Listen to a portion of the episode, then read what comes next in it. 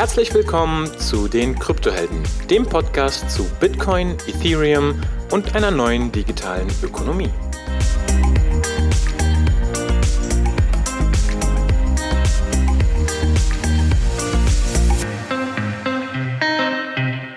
So, herzlich willkommen, liebe Kryptohelden. Heute gibt es das Thema Open Source. Wir beschäftigen uns damit, was Open Source eigentlich ist und warum es wichtig für Bitcoin ist. Ono, grüß dich. Schön, dass du dabei bist. Hallo Hong, hi, freut mich. Super Folge, super Thema. Ich bin ready. Genau. Ich freue mich besonders, weil Open Source, ich bin ja non-techie, arbeite ja nicht täglich damit irgendwie und ähm, ja, habe so gefährliches Halbwissen Deshalb möchte ich die Chance wirklich nutzen, irgendwie richtig zu verstehen, wie Open Source eigentlich funktioniert. Mhm. Und bin froh, dass du heute da als Experte dabei bist und mir vielleicht die wichtigsten Schritte erklärst. Wir machen eine kleine Reise. Wir fangen an mit Open Source allgemein. Was ist das denn überhaupt? Was sind denn die Vorteile und Nachteile von Open Source Software? Und äh, leiten das dann über in Richtung Bitcoin. Und da möchte ich dich schon aber ein bisschen challengen. Äh, indem wir nämlich sagen, hey, ähm, ja, lass uns doch mal wirklich den Source Code von Bitcoin ändern. Ja, ich habe eine Aufgabe für dich. Okay. Und nimm uns da mal mit. Bist du, bist du bereit für sowas? Ich bin bereit. Ja? Okay, alles klar. Dann lass dich danach mal überraschen. Okay. Also fangen wir mal an mit Open Source und, und schauen uns das mal generell an. Open Source, da habe ich so als Schwabe gedacht immer so, wow, Open Source ist immer super weil es kostet ja nichts. Ne? Mhm. Und äh, wenn man sich so die Sachen anschaut, die Richtung Open Source noch umgesetzt worden sind, da fällt mir halt ein Linux, Open Office, MySQL und so weiter.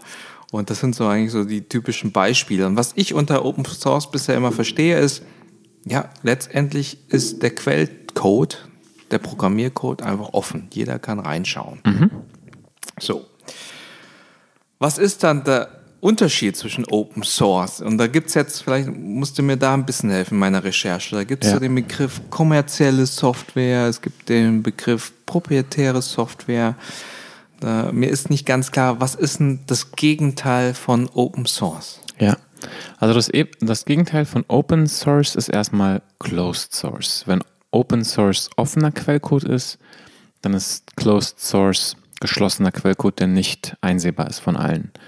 Das ist erstmal ganz trivial, naiv der Unterschied.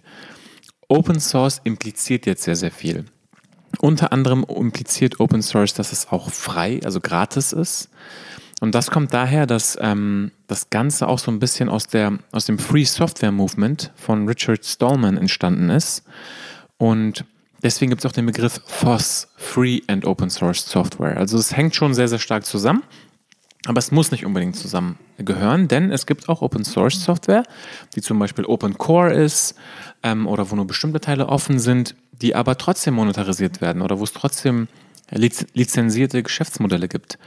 Und der zweite Grund, wenn man eben nicht Free Software hat, warum Open Source trotzdem Sinn macht, ist der Sicherheitsaspekt, dass man sagen kann, ähm, man sieht, was man da für Software betreibt. Und das ist halt auch ein Riesenvorteil. In der Theorie müsste man jetzt noch prüfen, ob die, ob die Software, die auf irgendeinem Server oder Computer läuft, auch tatsächlich die Software ist, für die es ähm, sich ausgibt. Das ist nochmal ein anderes Thema. Aber in der Theorie sieht man eben transparent, was da passiert und was da läuft. Sehr gut, aber das ist schon mal so eine wichtige Erkenntnis für mich. Open Source heißt nicht zwingendermaßen kostenlos, sondern es ist einfach nur, ist der Quelltext offen ja. oder ist der Quelltext äh, nicht öffentlich. Genau. Ja?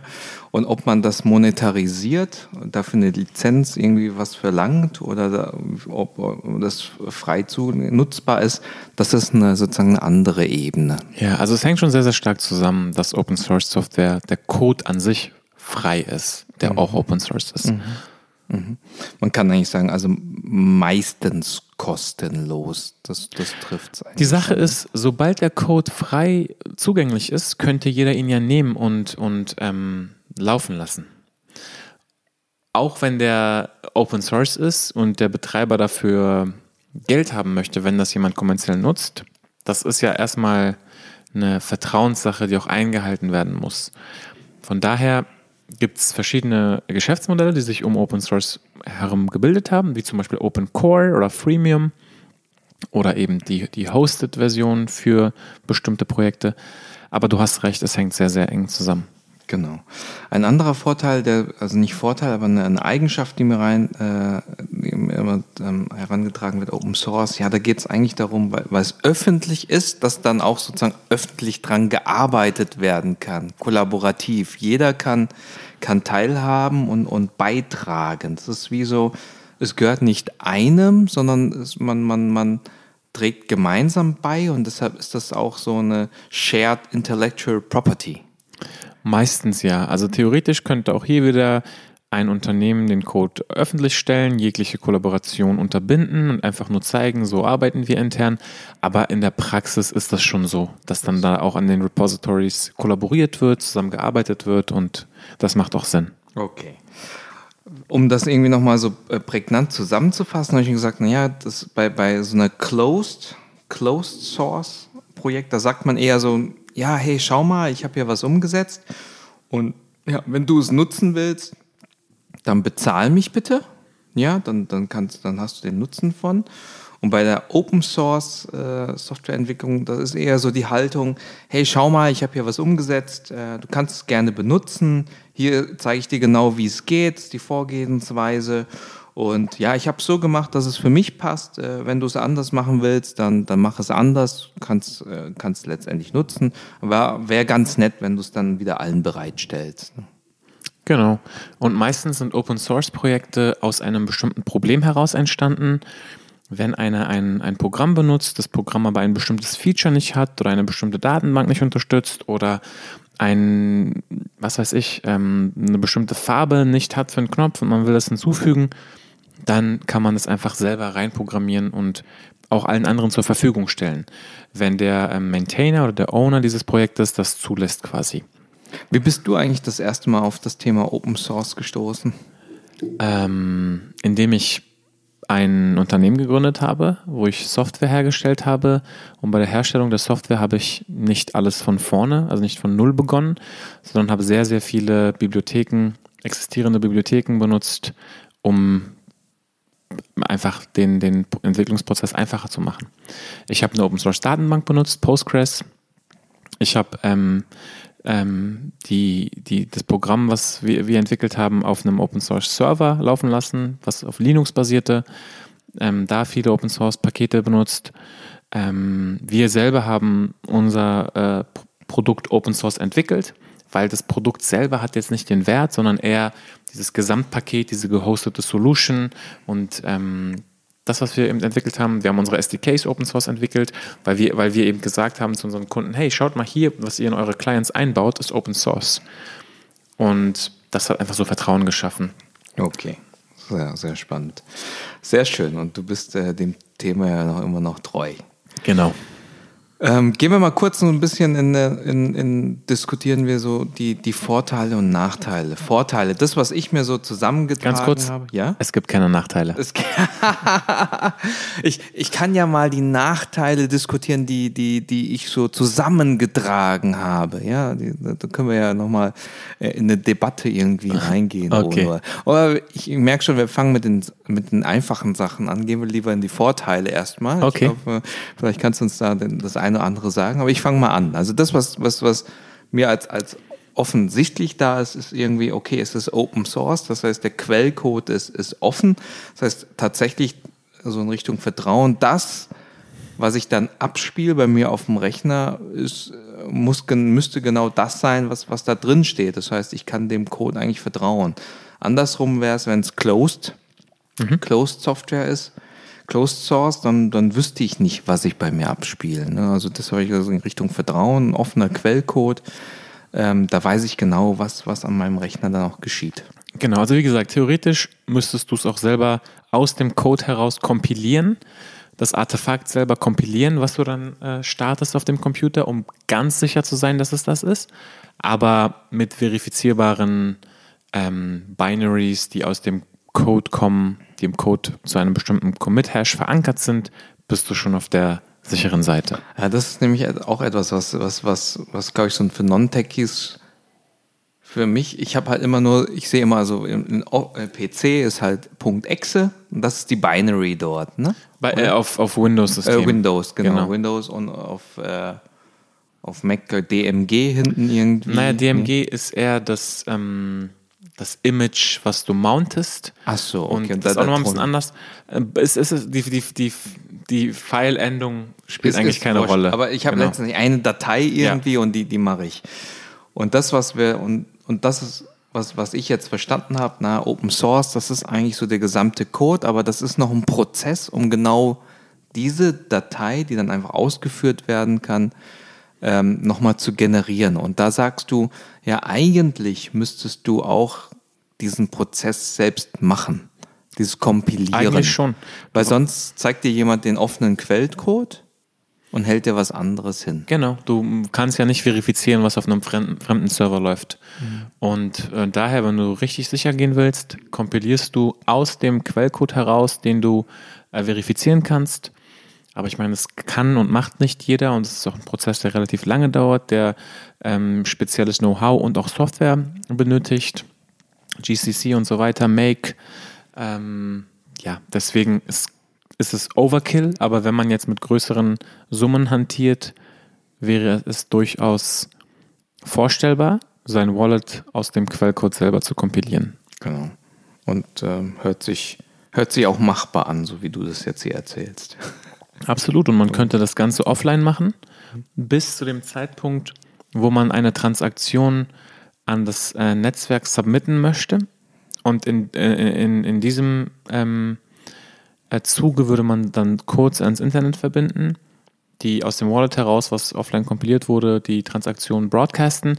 Die könnte man ja theoretisch, äh, theoretisch auch vorher nochmal verifizieren. Ähm, aus dem Outgoing Network Traffic quasi, was der, was der Computer ähm, senden möchte. Und erst wenn das alles passt, dann könnte man sich ans Internet verbinden. So, so wäre quasi die richtig sichere Variante, das, das zu tun. Okay. Wenn man okay. jetzt übertreiben will. Ja, sehr gut. Dann kommen wir wieder zurück zum, zu den Vorteilen. Also das letztendlich Vertrauen und, und man sieht, was, was tatsächlich im Code geschieht. Ein anderes Thema, was ich mir vorstellen kann, ist ja offen. Du siehst ja alles, was da geschieht. Ja. Und ähm, jeder, jeder kann das sehen. Das heißt, Programmierer, die irgendwie beitragen wollen, die vielleicht Genies sind oder neue Themen reinbringen, haben die Möglichkeit, sozusagen dort mitzuwirken, was du bei Closed Source Projects nicht hast. Ja, genau. Und die Hoffnung daraus ist eigentlich auch, dass man ja erstmal Richtung Innovation schneller ist, aber auch, dass man vielleicht Fehler schneller identifiziert, weil, weil viele Augen halt draufschauen auf dieselbe Software. ne? Absolut. Und so ist es auch. Also die Qualität vieler Open Source Projekte ist sehr, sehr gut. Ist das so deine Erfahrung? Definitiv, ja. Weil eben jeder, der seine Arbeit öffentlich zur Schau stellt, möchte einen gewissen Standard einhalten. ist genauso wie wenn man einen, einen Blogpost online schreibt, der ist auch strukturierter als die internen Notizen. Und ja, das stimmt schon. Also das, was du jetzt ansprichst, ist auch natürlich interessant. ne? Man steht dann irgendwie mit seinem eigenen Namen irgendwie dort für Genau. einen gewissen Code und das öffentlich, was du bei Closed Source Projects eigentlich nicht hast. Also weiß ja niemand, wer was entwickelt hat. Ja, Das intern vielleicht schon, aber Genau, nach außen nach hin. außen nicht. Ne, nach genau. außen hin nicht. Und hier siehst du wirklich, ah, der Fehler, der entstand durch genau diese Änderung und das ist diese Nase. Ja, das ist jetzt nicht, auch gar nicht so schlimm. Auch nicht so wer, den, wer den Fehler macht, aber es geht eher um Programmierstil. Wenn man dann sieht, guck mal, der hat einen sehr eleganten, klaren Programmierstil ähm, oder die hat einen eher abstrakten Programmierstil, der schwer zu verwalten ist und zu verstehen ist. Oder hier hat jemand überhaupt nicht kommentiert und arbeitet sehr, sehr unsauber. Also so kann man das eben lesen. Okay, gut. Also wir hatten Transparenz, Quellcode ist klar, Vertrauen, Richtung Innovation, Fehler können schnell gefunden werden. Gibt es noch Themen, Vorteile, die dir einfallen in deiner tagtäglichen Arbeit, die du nicht missen möchtest? Ähm, also ich hätte gern, dass alles Open Source ist, nicht nur Quellcode, sondern auch jegliche Art von Arbeit, die kodifiziert werden kann und in, in Charak- Charakteren oder Strings oder Text dargestellt werden kann. Ähm, wenn es sich um öffentliche Güte handelt oder um wichtige, äh, ja, wichtige Sachen, die für die Öffentlichkeit relevant sind. Und das ist Bitcoin auf jeden Fall. Okay. Dann haben wir jetzt den nächsten Teil, vielleicht schwieriger für dich, Nachteile, auch wenn du keine siehst. Genau, gibt's nicht. Danach kommt, äh, genau, für dich alles offen und transparent. Ähm, Nachteil, vielleicht ein bisschen Themen, die, die, die ich mal jetzt zusammengetragen habe, vielleicht kannst du was zu sagen. Ich bin gespannt. Open Source äh, Softwareprojekte leben ja von einer aktiven Community, ne? irgendwie Beitrag von mehreren Leuten und so weiter. Und deshalb sagt man oft, ja, so ein Open Source Thema ah, da ist man groß abhängig von, von der Community irgendwie, dass die aktiv ist und wenn da nichts geschieht und so weiter, dann veraltet das Ding und dann kann man es irgendwie auch wirklich wieder stecken lassen und das Projekt stirbt. Ähm, ja, also erstmal, es gibt verschiedene Blickwinkel auf das. Wenn man jetzt als Anwender die Wahl zwischen zwei Softwareprojekten hat, eins ist open und eins ist closed, dann hat man bei dem Open Source tatsächlich ähm, das Bedenken, dass es die Community geben muss, die Maintainer das weiter maintainen müssen, man diesen, man halt Hoffnung hat, dass das geschieht. Und bei der Closed Source Variante, die vielleicht monetarisiert ist, muss man eben dafür bezahlen und muss eben hoffen, dass das Unternehmen nicht pleite geht.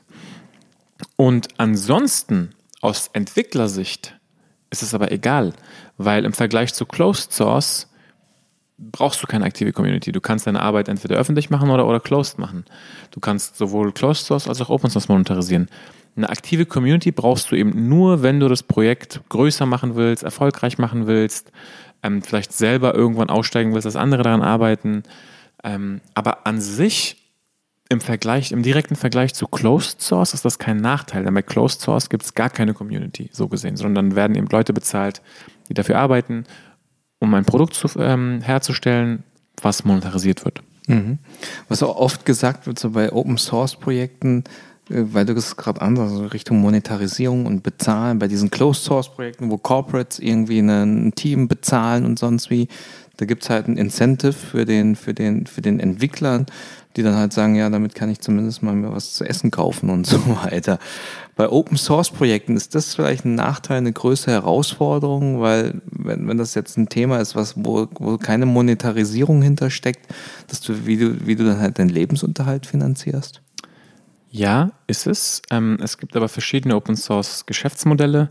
Wie gesagt, Open Core, Freemium, Sponsorships. Einige Unternehmen wie Google, Facebook, Microsoft ähm, stellen Open Source Entwickler ein und erlauben denen dann 20 Prozent ihrer Zeit in Open Source zu entwickeln, also einen Tag die Woche. Ähm, oder eben, es gibt Open Collective. Inzwischen gibt es auch GitHub Sponsors, was es erlaubt, ähm, ähm, eben kleinere Beträge an Open Source Projekte zu donaten, also zu spenden. Es gibt Patreon-Modelle, wo eben äh, besondere äh, besonderer Support oder priorisierte Issue Resolution angeboten wird für, eine, für einen kleinen Betrag von der Community. Also es gibt schon Geschäftsmodelle und es gibt auch ein größeres Projekt in der Blockchain-Welt, was daran arbeitet. Ähm, verrate ich jetzt nicht so viel. Haha. Nee, also klar, Oscoin, wir arbeiten auch daran. Wir bauen ein Protokoll, was über Inflation Funding ähm, eben auch Open Source Arbeit entlohnen und, und rewarden möchte. Ah, okay. okay.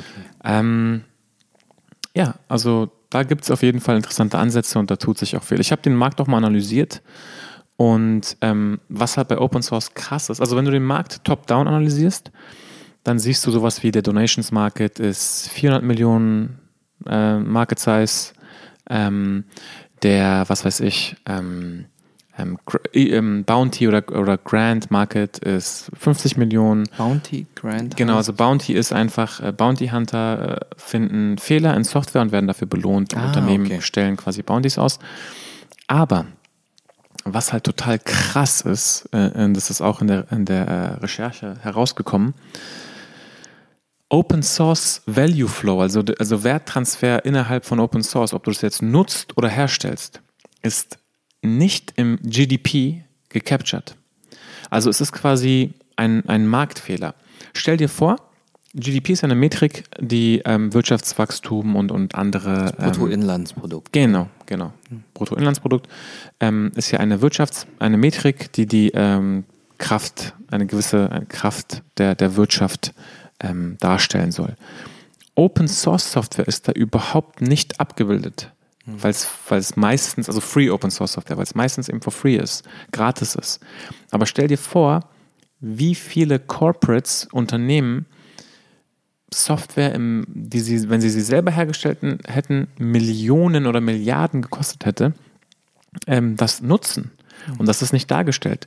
Und wir haben quasi einen, einen ähm, ja, Bottom-up äh, gemacht, wo wir wirklich uns angeschaut haben, wie viel ähm, Software wird denn ähm, pro Jahr, wenn sie denn, wenn man sich nur die Kosten anschaut, also die Lines of Code, die pro Jahr hergestellt werden, wie viel würde das denn kosten, wenn man das selber herstellt? Ne? Mhm. Und dann bist du bei 500 Milliarden im Jahr ungefähr. Also du bist bei einer extrem, bei einem extrem großen Markt, der aktuell nicht erfasst ist und ähm, wo aber ein unfassbar großer Wert geschaffen wird für die Gesellschaft, was überhaupt nicht mhm. greifbar ist aktuell, mhm. wirtschaftlich, also ökonomisch betrachtet. Und da versuchen wir eben auch äh, einzugreifen und neuere, ja, verschiedene Methoden eben durch Blockchain-Technologie okay. einzuführen. Ja. Okay. Sehr schön, kurzer Ausflug. Weitere Nachteile von äh, Open Source Software. Etwas, was, was oft ähm, gesagt wird, ah ja, wenn ich mir jetzt, besonders wenn ich mir jetzt als Anwender irgendwie Open Source Software halt installiere, da hat man immer so das Gefühl, ah, da gibt es ja keine, kein, kein Support irgendwie für mich als Anwender. Da steckt ja niemand dahinter, der, der ja. wirklich irgendwie zentral dafür verantwortlich ist. Äh, und ich bin da irgendwie, ähm, ja, muss, muss halt schauen, dass da irgendwie jemand von der Community mir hilft. Genau, die meisten Nutzer von Open Source Software sind Entwickler. Und wenn sie dann eben eine Bibliothek benutzen, ein Problem finden, dann schreiben sie nicht den Support an, sondern sie fixen das Problem einfach und, und äh, committen die Lösung quasi, also die, äh, fügen die Lösung hinzu in das Repositorium, sodass der Maintainer das, ähm, wenn er das akzeptiert, ähm, mergen kann. Ähm, ansonsten gibt es eben Maintainer oder Owner des Projektes, die man anschreiben kann, wo man diesen Fehler mitteilen kann. Ähm, Unternehmen, wie gesagt, stellen auch diese Entwickler ein, wenn sie eben ein wichtiges Projekt haben, wo sie priorisierte Issue Resolution haben möchten können, dann kann man den Maintainer auch einfach finanzieren oder einstellen. Also da gibt es schon Möglichkeiten. Okay. Dann etwas, was, was auch ähm, vielleicht auch eine, eher eine Schwachstelle ist oder man das so auslegen könnte, ja. ist irgendwie, okay, der, der der, der Code ist ja, der Quelltext ist sozusagen offen verfügbar. Das heißt, jeder weiß genau, was geschieht. Und mhm. jetzt kann man mal annehmen, ja, es gibt ja auch böswillige Leute, die jetzt irgendwie vielleicht einen Fehler in einem Code finden, ja, mhm. und den nutzen, also, weil der Code halt offen ist. Was du im Closed System, ja. da siehst du den Code ja nicht. Da ist es vielleicht nicht so einfach, die, diesen Fehler zu finden oder diese Schwachstelle. Und jetzt äh, ist halt hier der Nachteil, dass, ähm, dass man genau das nutzen kann, diese Offenheit, genau. um potenzielle Angriffe zu fahren. Also es gibt ja zwei Beispiele. Entweder ist es offen und das, das echte Problem, das tatsächliche Problem wird gelöst und man hat eben eine kurze Schwachstelle oder aber das Problem existiert weiterhin, niemand fällt es auf und wenn einer es irgendwann findet, könnte er es ausnutzen. Und ich schlafe besser, wenn ich weiß, dass alles öffentlich ist und die Probleme tatsächlich gelöst und behoben werden. Ansonsten, da Probleme, sind die Probleme ja trotzdem da, sie sind nur nicht öffentlich und werden langsamer gefunden. Das heißt, Open Source Software ist in dem Sinne wahrscheinlich auch reifer und schneller, ähm, ja, einfach fehlerfreier. Mhm. Ja, das ist irgendwie auch äh, einfach eine andere Philosophie, genau. die dahinter steckt. Ne? Ja. Bei dem Closed kann ich irgendwie mich auch darauf beruhen, wenn ich einfach Fehler äh, verberge. ja und bei Open Source, da ist das Fehlerverbergen noch viel schwieriger. Also es geht eigentlich nicht und deshalb machen wir mal dort stärker die Iteration und Verbesserung. Also verbergen im Sinne von, du findest sie einfach nicht. Mhm. Und bei Open Source hast du eben mehrere Augen, die darauf schauen und die das, die Sachen sehen, die du nicht siehst. Und so verbessert sich die, die Software schneller. Und der kurze, also wie gesagt, ich, ich finde das einen viel besseren Ansatz als zu sagen, wir haben hier Closed Source und statistisch betrachtet hast du die gleiche Anzahl der Fehler wahrscheinlich, ähm, aber sie werden langsamer gefunden oder sie werden überhaupt nicht gefunden, aber sie existieren ja trotzdem. Mhm. mhm. Okay. Gut, okay, dann haben wir die Nachteile diskutiert. Ich sehe, ich habe dich jetzt noch nicht überzeugt, dich jetzt irgendwie komplett. Ich habe jetzt keinen Nachteil erkannt, aber. Und du bist jetzt whatever. eine, ja genau, whatever.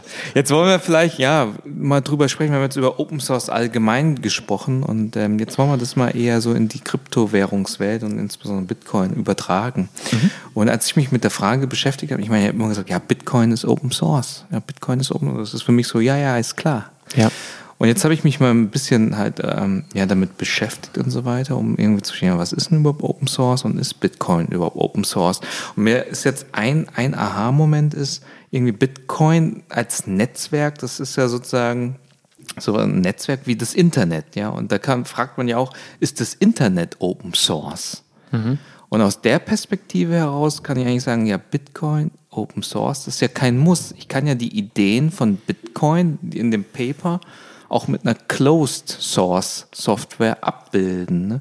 Das heißt, irgendwie ist es eigentlich eher andersrum die Frage, ja, äh, gibt es gibt es genügend Open Source Software, um diese um diese Idee des Bitcoin Netzwerks eigentlich umsetzen zu können? Da ist die Antwort ja. Ja, absolut.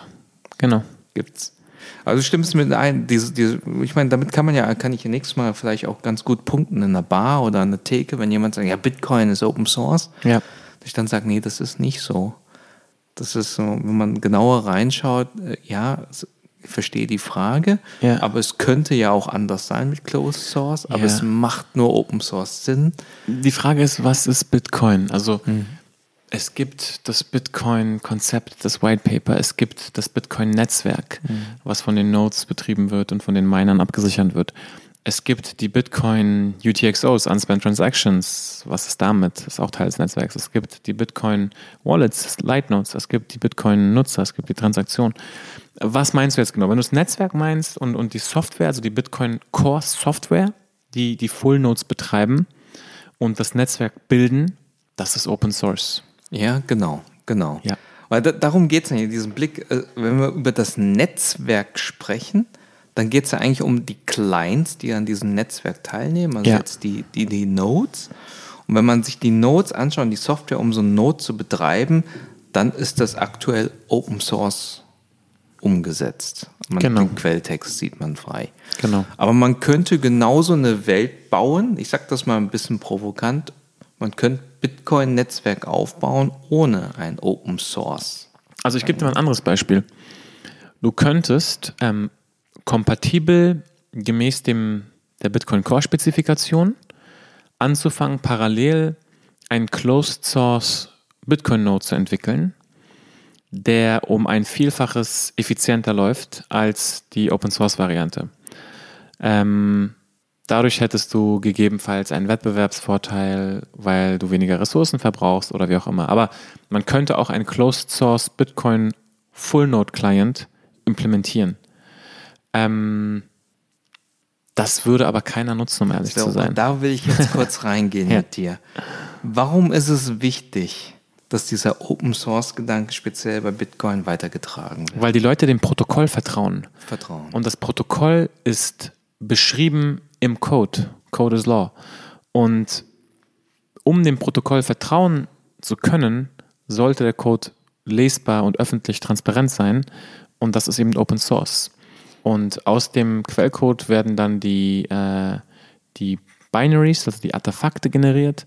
Und das ist dann vertrauenswürdig, um auf einem Full Node laufen zu lassen. Und ich, praktisch kann ich mir das auch vorstellen, wenn ich jetzt irgendwie so eine Wallet habe, eine Wallet, die closed Sources und ja. eine andere Wallet, die Open Sources, dann ist eigentlich ganz klar, was man machen muss, weil man nimmt sich was drauf, dem man vertrauen sollte. Genau. Und ich vertraue natürlich jemanden mehr, der mit offenen Karten spielt ja.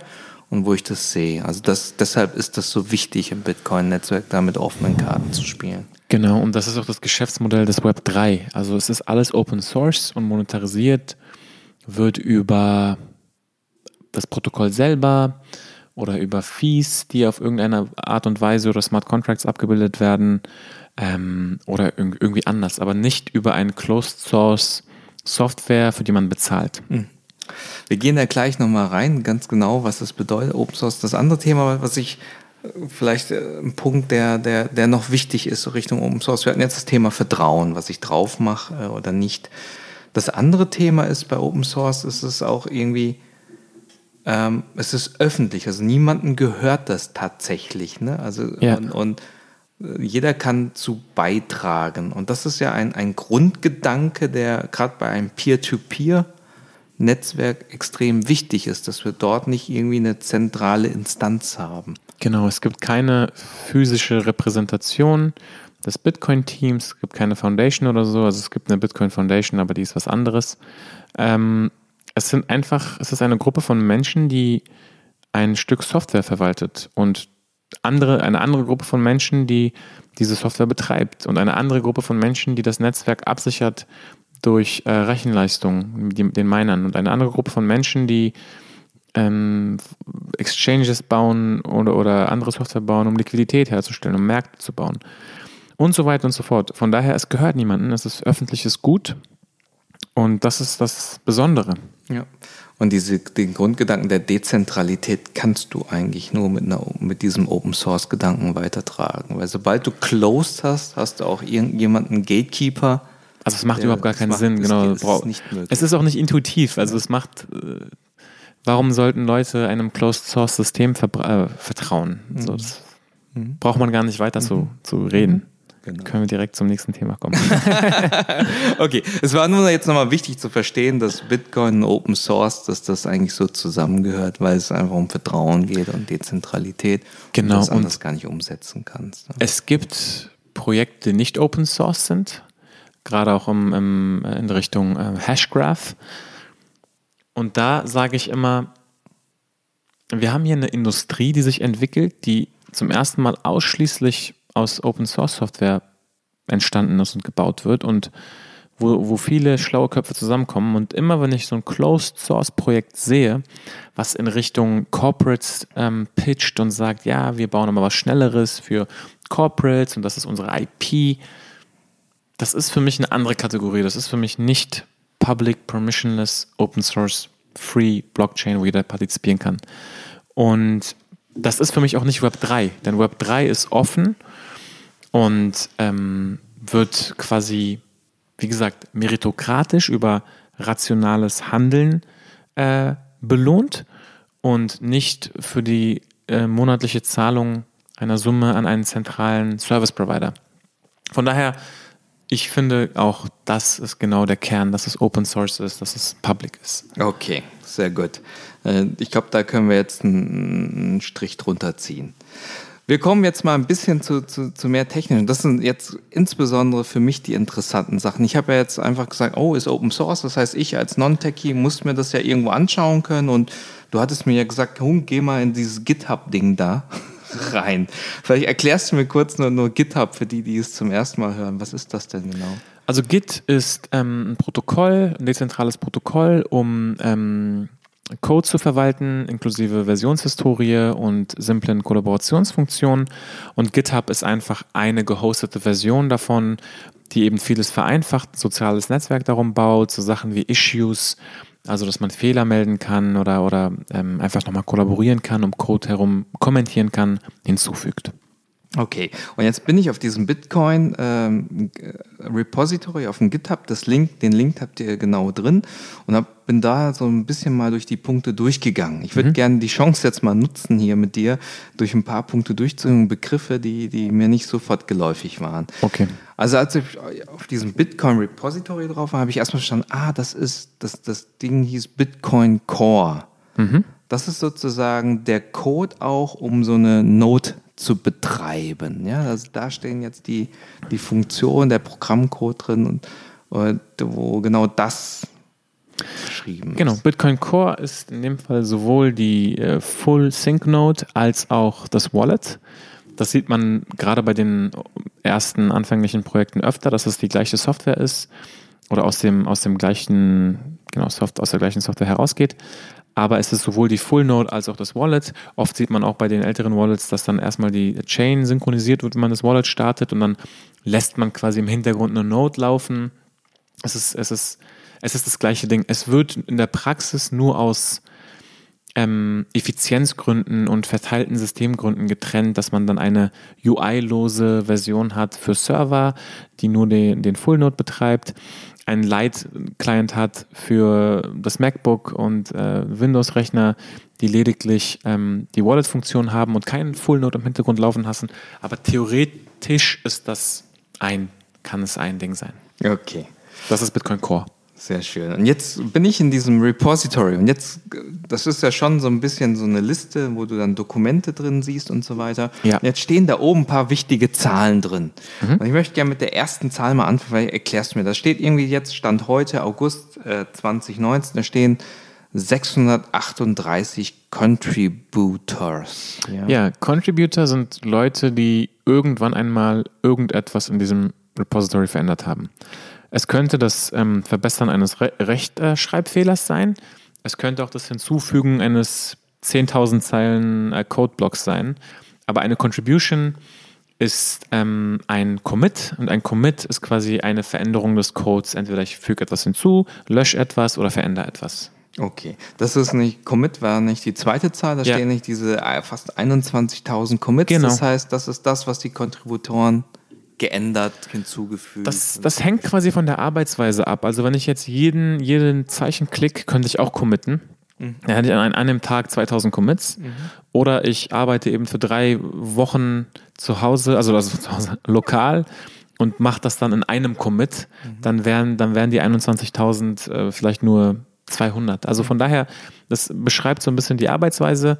Ähm, aber letztendlich ist ein Commit das ein, das Hinzufügen einer Veränderung in das Repositorium. Und das ist okay. Ähm, bei diesen Kontributoren, ich, man hört ja immer so auch in Twitter die Diskussion oder generell ja. so, was ganz wichtig ist, die maßgeblich äh, einen Einfluss haben auf, ja. auf Bitcoin. Das Protokoll das sind die Bitcoin Core Entwickler. Mhm. Bitcoin Core, das, das steht genau eigentlich für dieses Repository, oder? Sozusagen, ja. Sozusagen. Und jetzt die, das sind die Leute, die tatsächlich dort beitragen, Veränderungen durchführen. Und das könnten jetzt genau diese 640 Kontributoren sein. Genau. Aber es sind, ähm, also die, die Core-Core-Entwickler sozusagen, die wirklich den Großteil der Arbeit machen, sind nur 25, 30 Leute, die das machen.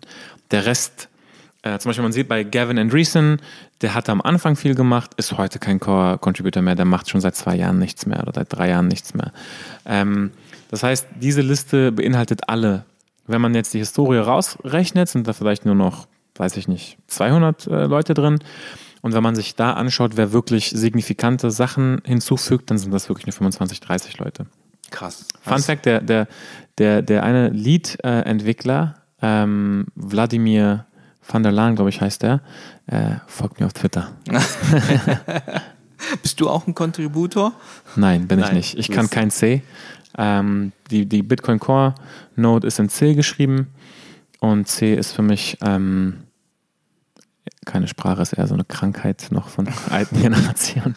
Sehr effizient, aber äh, heutzutage nimmt man eher Rust oder eine etwas ja, modernere Umgebung. Nein, Spaß beiseite. C ist super, wenn man es kann. Schwierig zu programmieren, schwierig zu lernen, sehr maschinennah. Äh, man muss seinen Arbeitsspeicher selber aufräumen. Also so Garbage Collector Sachen sind nicht mit drin, aber läuft immer noch unheimlich effizient. Okay. Okay, gut. Dann gehen wir jetzt nochmal ins Repository. Also wir haben jetzt das Thema Contributors und dass da ungefähr das sind eigentlich so die Bitcoin Core Developer, richtig aktiv, vielleicht 20, 25 Leute. Du hast das Thema Commits erklärt, sind ungefähr 21.000 Commits, also wirklich tatsächliche Endungen, so ja. stelle ich mir das vor. Und jetzt stehen da noch so zwei Sachen, so, da stehen ja so sechs Branches. Was, was sind Branches? Äh, ein, eine Branch ist einfach nur eine temporäre Abzweigung von, dem, von der Master Branch. Also Master ist quasi, muss immer funktionieren, muss immer laufen. Die Tests müssen alle immer durchlaufen und funktionieren. Und man hat quasi Confidence, ähm, dass eine existierende, funktionierende äh, Software besteht. Und wenn man dann eine, ein neues Feature hinzufügt oder eine Veränderung macht, dann zweigt man kurz ab in eine Branch, arbeitet an der Veränderung. Das kann mehrere Tage oder Wochen dauern. Ähm, und merged quasi zurück mit Master. Also wenn man, wenn man das Ziel hat, wieder zurück zum Master äh, zu mergen, dann hat man eine temporäre Branch. Wenn man nicht das Ziel hat, mit dem Master zu mergen, dann hat man einen tatsächlichen Fork. Da sind wir beim Fork. Genau. Fork off, dude. Fork off. Ah, okay. Aber generell ist es so, ich nutze also die, die Möglichkeit irgendwie, an, es gibt einen Master Branch, das ist die funktionierende Software. Ich habe jetzt eine super Idee. Also zumindest der Quellcode. Der, ja, der Quellcode Ja. zu, mit dem ich dann sozusagen kompiliere und dann Genau. sozusagen reinspielen kann. Und ein Branch ist sozusagen eine Abzweigung, die ich nutze in meinem Entwicklungsprozess, um dann mit dem Team sozusagen temporär mal herumzuwerkeln. Genau, weil du musst dir vorstellen, Softwareentwicklung passiert ja auch parallel. Du wartest ja nicht, bis der andere irgendein Feature fertig gebaut hat, damit du dann weiterentwickelst.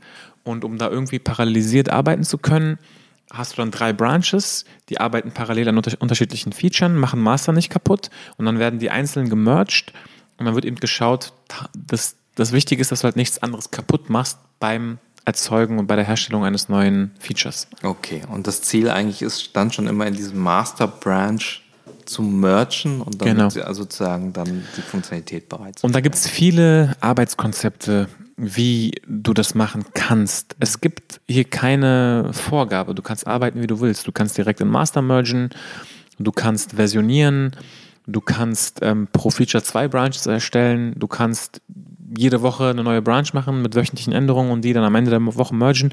Es gibt keinen Standard, es gibt Empfehlungen, wie ein guter äh, Engineering Workflow aussehen kann mit, einem, mit einer Strategie, aber das ist nur ein Tool, nur ein Mittel zum Zweck, um an Code effizient parallelisiert zu arbeiten. Okay.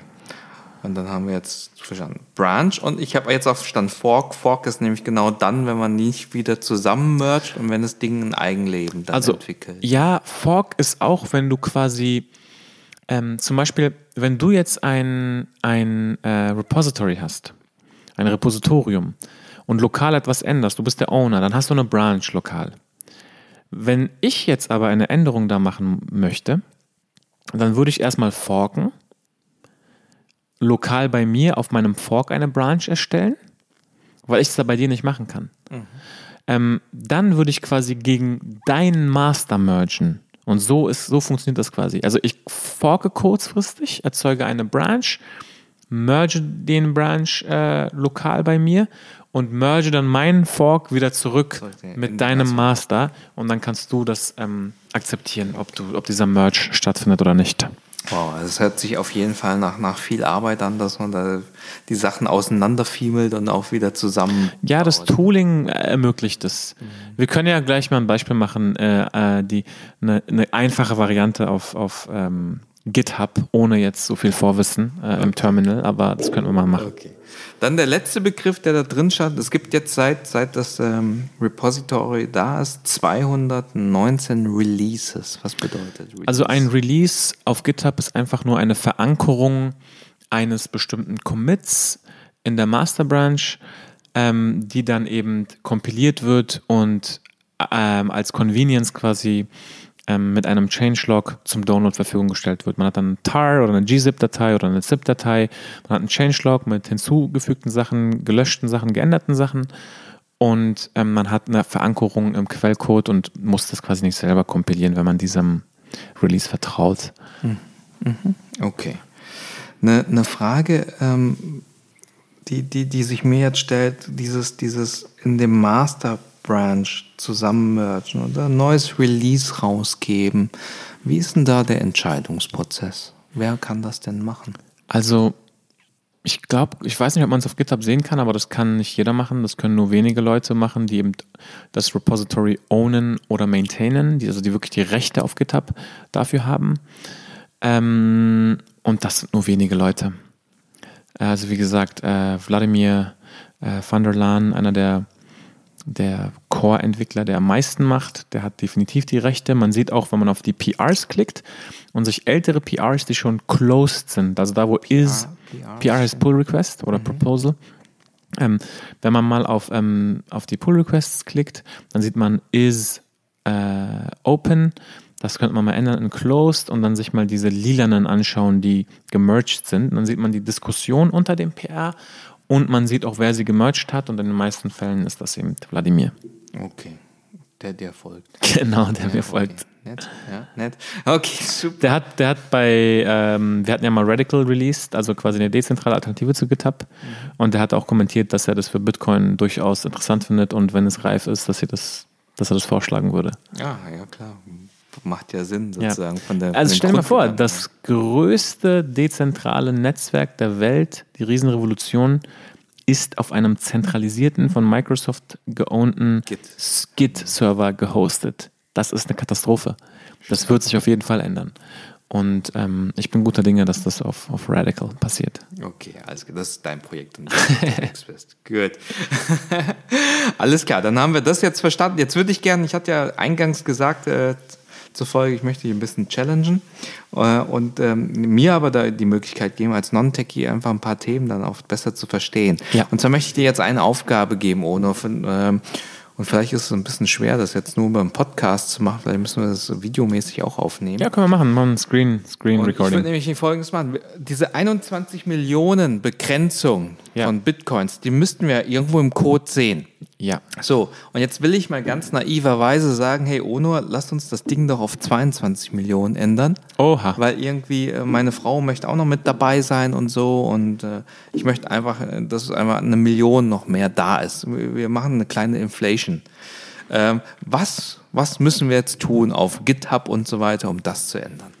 Okay, also dann öffne ich mal ganz kurz mein, mein Tool und recorde mal hier meinen Screen, dass wir das nachher online stellen können. Zack. Genau, also ich, wir verlinken das in den Show Notes, dann seht ihr auch die einzelnen Schritte.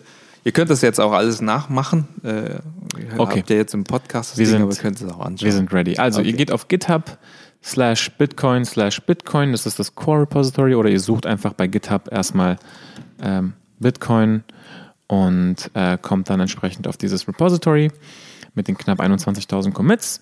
Hier seht ihr die Files, hier seht ihr die Dokumentation und die ganzen Metriken, die du angesprochen hast, Hung. Der erste Schritt, weil ich jetzt hier selber nicht drin arbeiten kann, ist das Repository zu forken. Und da wähle ich eben ähm, meinen Account aus, beziehungsweise ihr braucht erstmal einen GitHub-Account. Ne? Also wenn ihr noch keinen habt, erstmal GitHub-Account erstellen und ähm, dann auf das Bitcoin-Repository gehen. Jetzt ist die tatsächliche Begrenzung auf 21 Millionen theoretisch und mathematisch etwas komplexer. Das steht jetzt nicht nur an einer Stelle. Aber um es ganz simpel zu halten, habe ich eine Stelle im Code gefunden. Im Source-Ordner gibt es ein File amount.h. H ist immer im C ein Header-File. Zu jedem H-File ähm, gibt es auch ein äh, weiß ich gar nicht, wie es in C ist, M-File oder C-File oder wie auch immer. Ähm, wobei jetzt, glaube ich, reicht es uns aus, das im H-File zu machen, wo äh, unter anderem hier die Konstanten definiert sind.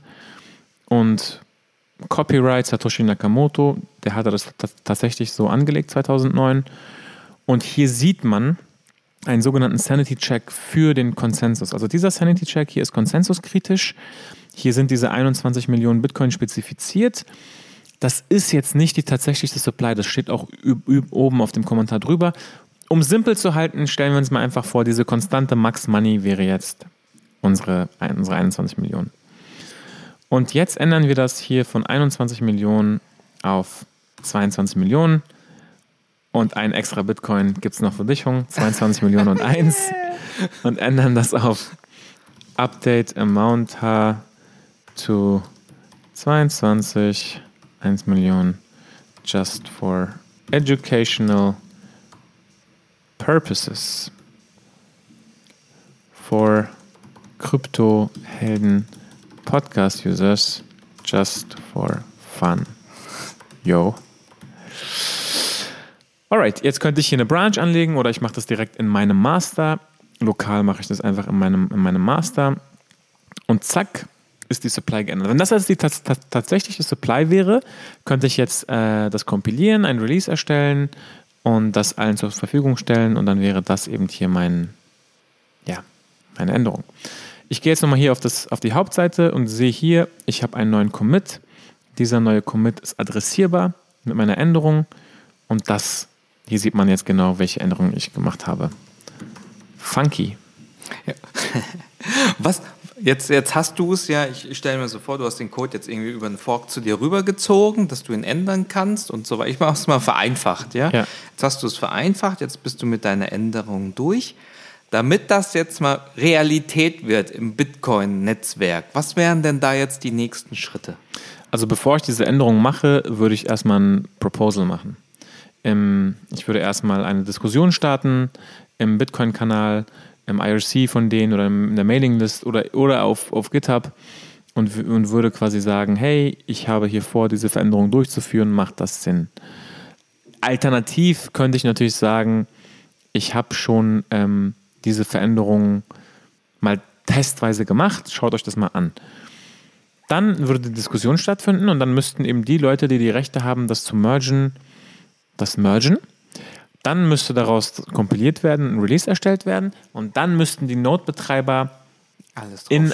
einem koordinierten Prozess ihre Nodes, ihre Full Nodes bei einer bestimmten, zu einer bestimmten Blockheit koordiniert updaten. Damit das Netzwerk nicht forkt.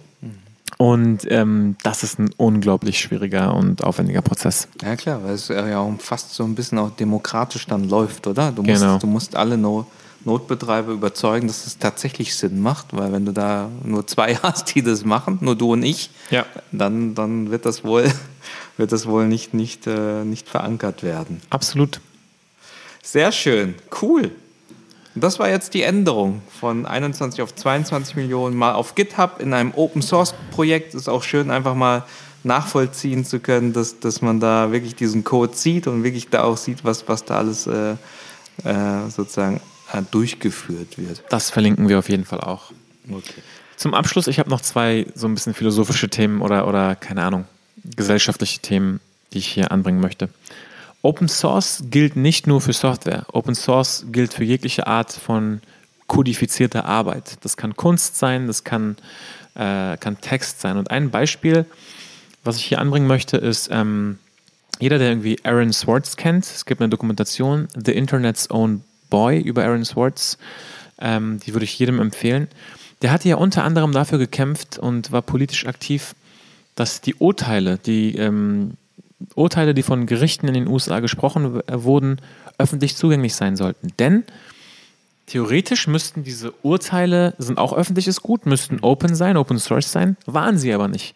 Unternehmen haben hier ähm, Millionen von Profiten gemacht auf Kosten der, der Bürger, die einfach nur in die Gesetze, in die, in die Gesetzessprechung, in die, in die Urteilssprechung schauen wollten. Und das ist auch ein Beispiel, was eigentlich Open Source sein sollte.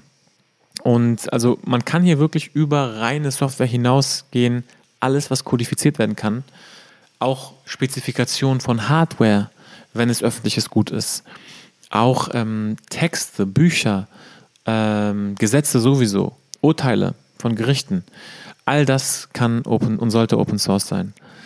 Ähm, anderes Thema ist, weil du von auch, äh, wir haben es jetzt hundertmal angesprochen, dass ähm, Open Source heißt nicht gleich, dass es die kompilierte Software, die auch auf, der, auf dem Server läuft. Ich finde, es müsste in der Schule im naturwissenschaftlichen Bereich so eine Grundinformatikausbildung geben, die wirklich jedem äh, zumindest Grundlagen, die die Grundlagen schafft, dass man Konzepte versteht und grundlegende Sachen, kleinere Sachen auch programmieren kann, Software selber kompilieren kann, versteht, was es bedeutet, Sich- Sicherheitskonzepte, Grundlagen, äh, grundlegende Sachen versteht. Weil es ist für mich in der Zukunft und auch gerade in der zukünftigen Welt und Gesellschaft einfach ein Skill, den jeder haben sollte und wo man nicht auf andere ähm, ja, Menschen vertrauen muss, zwangsläufig. Das ist eine Fähigkeit, die man sich einfach selber auch aneignen kann. Genauso wie man rechnen kann, wenn man irgendwie im Markt steht und selber sich zusammenrechnen kann, was man jetzt bezahlen muss. Stell dir mal vor, du stehst im Laden, hast irgendwelche Sachen in der Hand und weißt gar nicht, was es kostet, weil du nicht addieren kannst und hoffst einfach, dass die Summe, die dir äh, die Person an der Kasse sagt, immer stimmt. So wäre es, wenn du nicht rechnen kannst. Und so ist es heute, wenn du nicht mit Computern umgehen kannst oder nicht weißt, wie Software funktioniert. Und von daher äh, sollte das, glaube ich, äh, Grundausbildung sein in, in Schulen. Ja, das ist ein- auch ein schönes Beispiel, was du jetzt sagst. Mir ist jetzt erst klar geworden, irgendwie, ich, das ist halt ein, ja, wenn, wenn so ein Wallet Open Source ist, ja, das ist die eine Sache. Ja. Aber man kann mir ja trotzdem was anderes hinhalten und wahrscheinlich fehlt da nicht viel, um das selber hinzubekommen. Genau.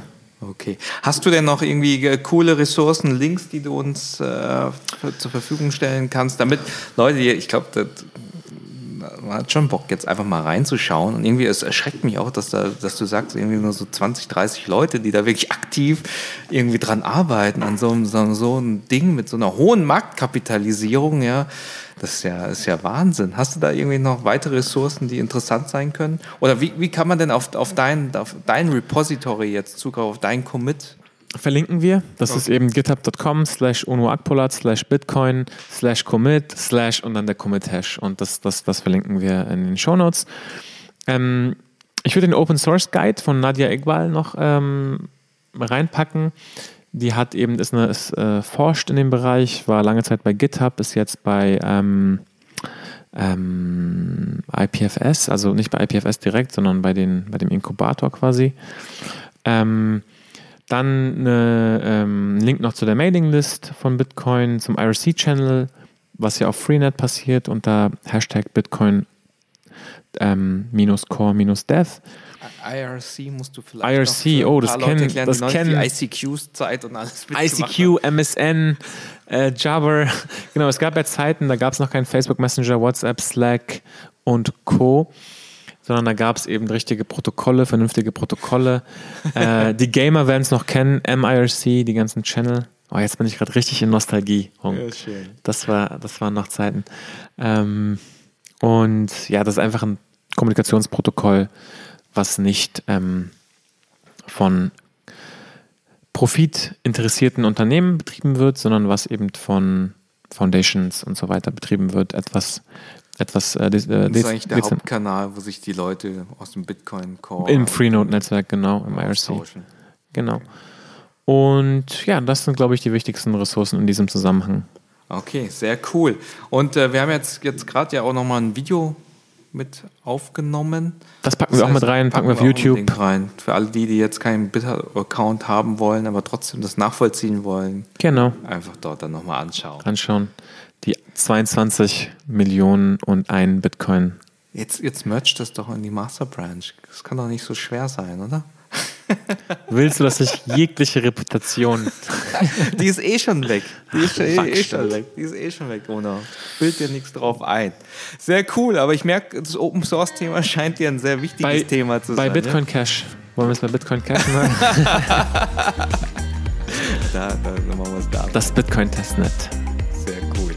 Nee, Onur, vielen Dank dir, dass du uns da mal einen Blick unter die Motorhaube äh, gewährt hast. Und äh, ja, ich habe heute einige Aha-Momente. Sehr schön, hat Spaß gemacht.